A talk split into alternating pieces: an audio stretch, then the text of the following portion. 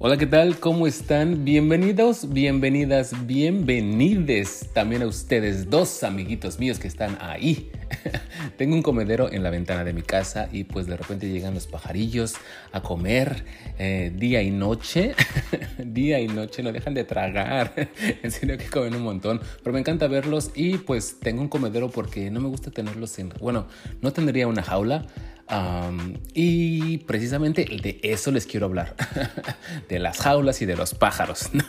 No, es cierto, la verdad no tenía ningún tema para estos podcasts porque he estado bastante ocupado, bastante ocupado, pero gracias, gracias, muchísimas gracias por darle plays, play a este bonito episodio de su bonito podcast Dinet, o sea, hace la neta. Algo con lo que sí quería empezar este podcast es de nuevo recomendarles ese bonito musical llamado Mentiras el Musical, que si usted no lo ha visto en vivo o en el teatro, por favor trate de buscarlo en línea, es realmente una maravilla y se van a identificar con todos los personajes, pero a mí me hace mucho, mucho, pero muchísimas gracias, es cierto, mucho reír el personaje de Lupita.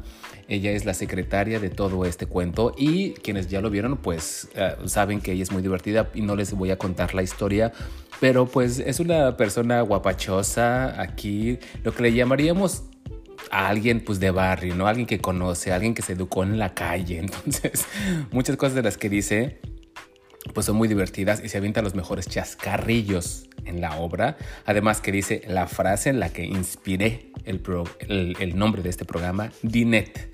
Dinet. Así que les quiero contar la neta. La verdad tenía muchas ganas, muchísimas ganas de hablarles de algo que, uh, que, que, quería, que quería comentar, ¿no? Hay cierta, yo sí ya súper super filósofo, ¿no? No, la verdad es que hay uh, una compartieron en algún día en, Instagram o en Facebook o en alguna de esas redes en donde estamos compartiendo a veces pura pendejada una frase en donde dice, la he visto en muchos lados, ¿no? Pero que alguien que te quiere va a ver tus demonios y aunque vea tus demonios se va a querer, se va a querer quedar contigo y algunas de esas cosas, ¿no? Que van a romantizar las relaciones y todas esas cosas. De ese romanticismo la verdad no sé nada y no me atrevo a hablar de que si romantizas la pobreza o si romantizas las relaciones o si romantizas la violencia. La verdad de eso no sé nada, pero sí me quedé pensando mucho en, en esa frase, ¿no? En esa exigencia bastante cabrona de exigirle a alguien de que si te ama tiene que observar lo más culero de ti y aún así quedarse, ¿no? Que tiene que observar los demonios que te van a salir y aún así amarte, ¿no? Quiero, quiero primero darles la opinión que me he estado guardando o me estaba guardando respecto a ese tema, porque, híjole, este, la verdad si me lo hubieran preguntado hace unos días, inclusive hace algunos meses, hubiera dicho, ¿qué mamadas son esas? ¿No? ¿Qué mamadas son esas? porque me enojo, me enoja y me enoja. Pero me molesta el, sentido de la idea, ¿no? Obviamente todas las personas pueden compartir lo que su regalada gana se les dé en sus bonitas redes sociales, pero creo que esto es una exigencia demasiado ostentosa, demasiado increíble, ¿no? Seamos honestos, nadie, nadie, hay días que no nos soportamos ni a nosotros mismos, o sea, hay días que nos da el sol y nos molestamos, hace frío y nos molestamos, nos está cargando la chingada y nos molestamos, hay días, he conocido a personas que están felices y están molestas porque están felices. Yo era una de esas personas. Eh, así que les hablo de primera mano. Entonces, no, imagínense la carga, la carga emocional y la carga física y la carga espiritual que le están aventando una persona diciéndole es que como me amas o porque me tienes que amar, tienes que observar lo más culero que hay en mí, aún así quedarte conmigo y aún así amarme y aún así entenderme y aún así apoyarme. Mamacita, papacito, hija, hija, quimera, ratón, lo que seas, no mamen. O sea, se los digo de, con todas las letras del abecedario, que son cinco, no mamen, porque eso no puede ser. No podemos exigirle a alguien que nos ame o que nos conozca más de lo que nosotros nos podemos conocer, porque esa, esa es la exigencia, ¿no? De que nos conozcan, que nos aguanten y que nos amen cuando hay ocasiones en las que nosotros no lo hacemos. Entonces, ¿por qué chingados le estamos exigiendo a alguien que se encargue de nosotros, ¿no? Nosotros tenemos que encargarnos de nosotros mismos y nosotros tenemos que ser lo suficientemente inteligentes como para también no traspasar ese costo, traspasar ese peso a alguien más, ¿no? En, las clases de economía dicen que precisamente ese es un costo adicional, no es un costo que le estás traspasando a alguien. La verdad no recuerdo exactamente el término, pero el querer que carguen con nuestra energía, el querer que, el querer que alguien más cargue con nuestra manera de ser o con nuestro carácter, es querer pasarle un costo nuestro, ¿no? Es como querer dividir la cuenta y yo pedí unos 3, 4 cócteles de más y de repente vamos a repartir la cuenta y yo le dejo caer la cuenta pues, a los amigos con los que fui.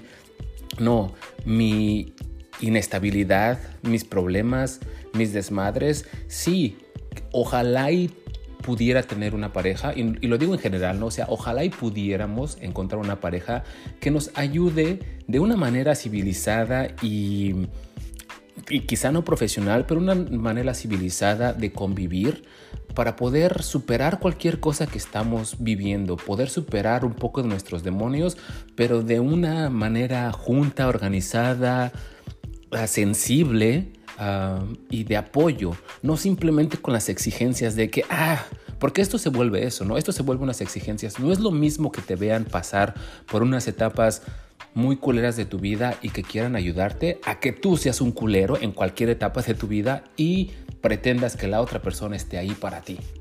Porque eso simplemente no se va a poder, ¿no? Este es un juego en donde pues estiras y aflojas y, y no siempre vas a ganar. Y de hecho, muchos de nosotros simplemente tiramosle a eso, ¿no? Tiramosle a ganar. Pero eso es lo que les hubiera dicho y que ya se los dije hace unos días. Pero hoy Hoy precisamente estaba tratando de hacer unas notas para su bonito programa, para su bonito podcast. Y hay muchas ideas, hay muchas cosas de las que les quiero hablar, pero como les dije y como les he dicho, no me quiero simplemente aventar, abrir el micrófono y hablar de pura cualquier cosa. Entonces, respecto a eso intenté buscar, ok, ¿cómo puedo elaborar algo sin que se escuche tan pinche regaño, sin que se escuche tan que les estoy dando una lección o que pues me crea superior y que diga, ah, es que sí, estoy vibrando alto y yo ya en ese tipo de relaciones no me interesa, o sea, no, porque no he llegado ahí. he, leído, meditado, intentado muchas cosas y no, sigo siendo también, no un poco, bastante egoísta. Tengo también muchos sentimientos encontrados. O sea, yo también soy una persona con, muchas, con muchos errores, con muchas fallas eh, y, y sí, egoísta y territorial en ciertas cosas, ¿no? Entonces dije, ok, voy a tratar de buscar la mejor manera de tratar de darle una versión distinta a lo que ya les dije, ¿no?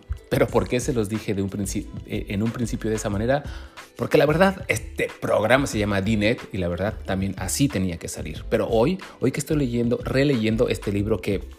Este libro me ha salvado la vida y, y no se los digo de broma, sino más bien me la ha cambiado, me la ha transformado se llama El mundo puede ser de una manera diferente de Norman Fisher o The World Could Be Otherwise de Norman Fisher.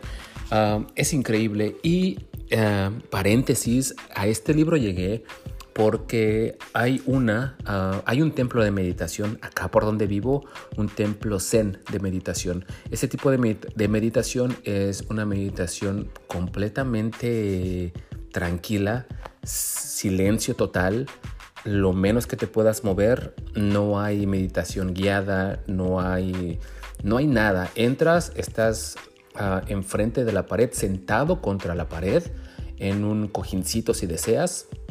Empieza ah, la persona, el sacerdote, la sacerdotisa a hacer la oración para empezar a meditar y después te pones a meditar. Son 35, 45 minutos dependiendo. Suenan las campanas, las campanas del amor.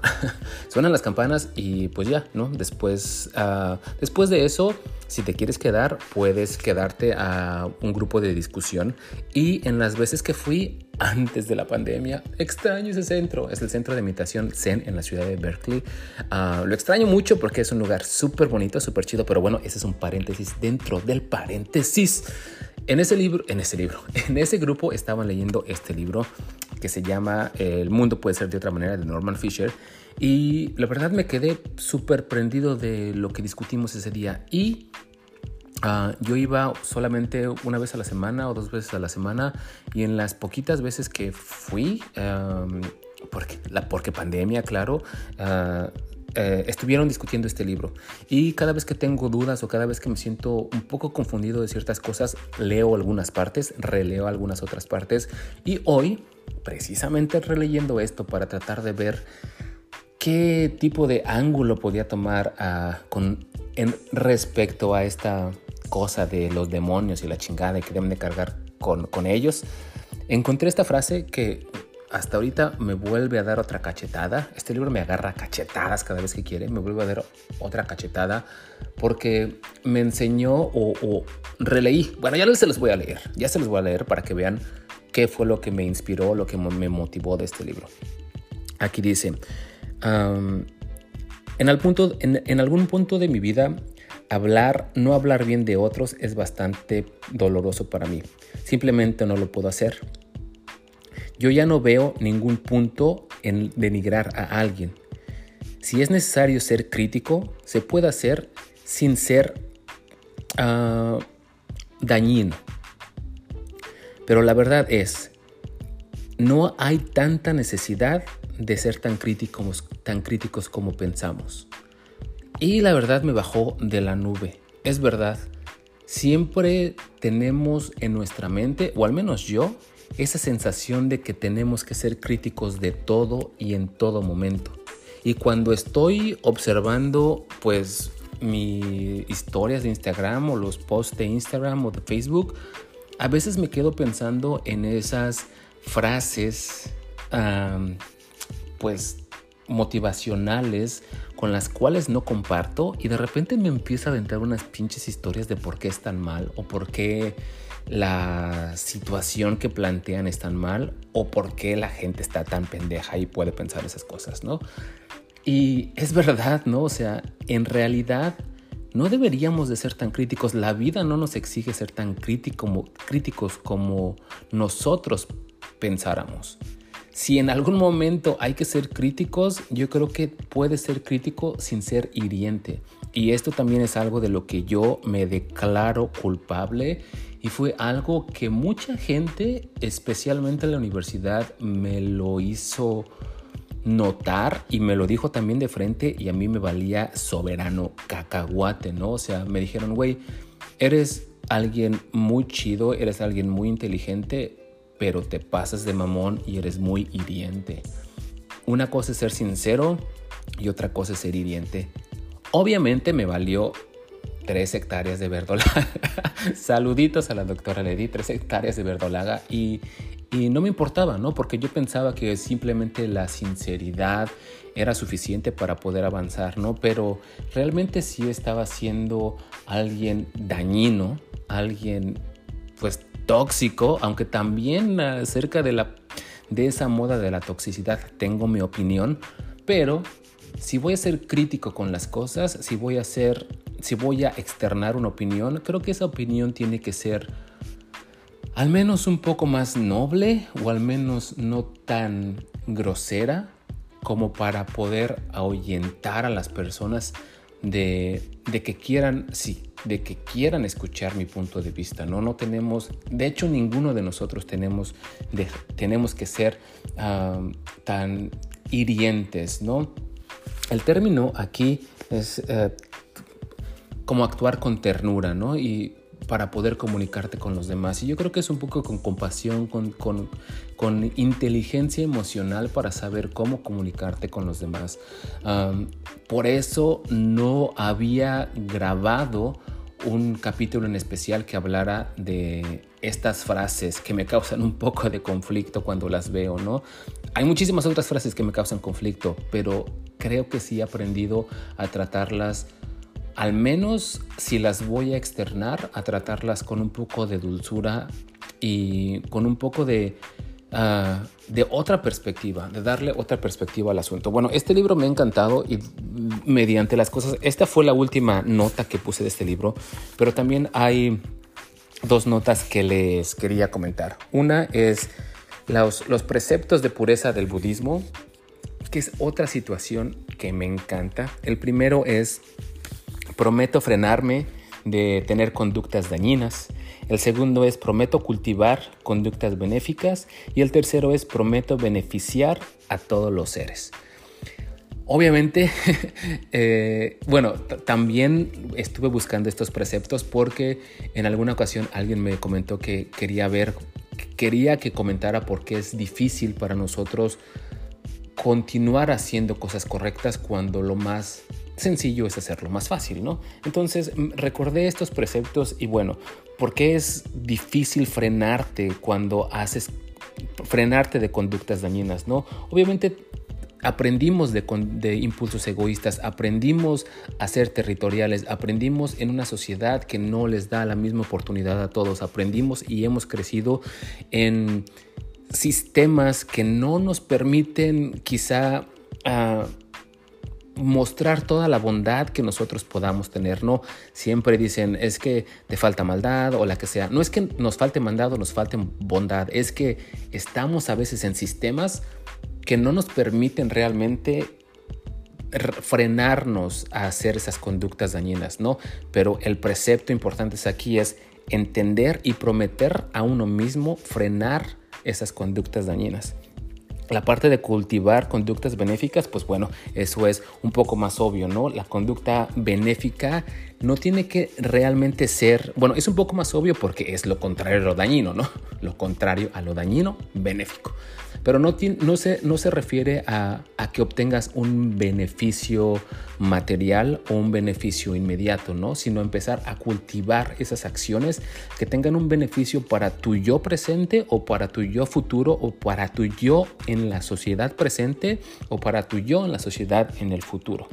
Y al final del día, estas motivaciones, ambas motivaciones, tienen que ser porque quieres beneficiar si no a todos los seres, al menos a los seres que están alrededor tuyo, a los seres con los que más convives y a los seres que mm, con los que a ti te gustaría compartir todas esas bendiciones o esos, esos beneficios que obtienes de esto. Ah, contenerte de hacer algo no algo dañino no es un sacrificio, sino un placer. Esto también fue algo que acabo de anotar del libro y fue algo que me, que me gustó demasiado porque si tú te puedes contener de hacer algo dañino, pues realmente, realmente sí se convierte en un placer, ¿no? He estado teniendo muchas bueno, puede ser, ser adicto a todo, ¿no? Te puedes volver adicto a cualquier cosa, desde drogas hasta lo que quieras, ¿no? Hasta actividades o hasta, no sé, acciones. Y he tratado de frenarme a hacer ciertas acciones que realmente no contribuyen a mi bienestar, ¿no? Y, y había tratado de pensar, ¿cómo chingados voy a dejar de tener este hábito? ¿Cómo chingados voy a tratar de dejar de hacer esta chingadera que yo sé que es dañino, ¿no? Para mí, igual y no es dañino para mi físico o no es dañino, o es dañino porque no me deja concentrar en lo que debo de concentrarme, no me deja tener una mente más estable, ¿no? De repente vienen esos pensamientos y digo, ¿cómo chingados voy a frenarme? ¿Cómo chingados voy a contenerme para no hacer esto que de cierta manera yo lo considero dañino porque está involucrado, está irrumpiendo en mi tranquilidad, ¿no? Pero ahora que, que tomé este libro que me ha salvado mucho, he entendido o voy a verlo con una perspectiva distinta, ¿no? Ay, nos conectamos con un capítulo anterior. Denle, denle, play a ese capítulo de perspectivas para que vean de lo que les hablo. Entonces, ahora contenerme de hacer algo dañino no lo voy a ver como un sacrificio, sino como un placer. El placer de no estar dañando pues mi cuerpo o mi mente o mi alma o mi espíritu o lo que sea. Voy a encontrar un placer en, no hacer esas conductas dañinas. Y también me he prometido ser menos crítico en general.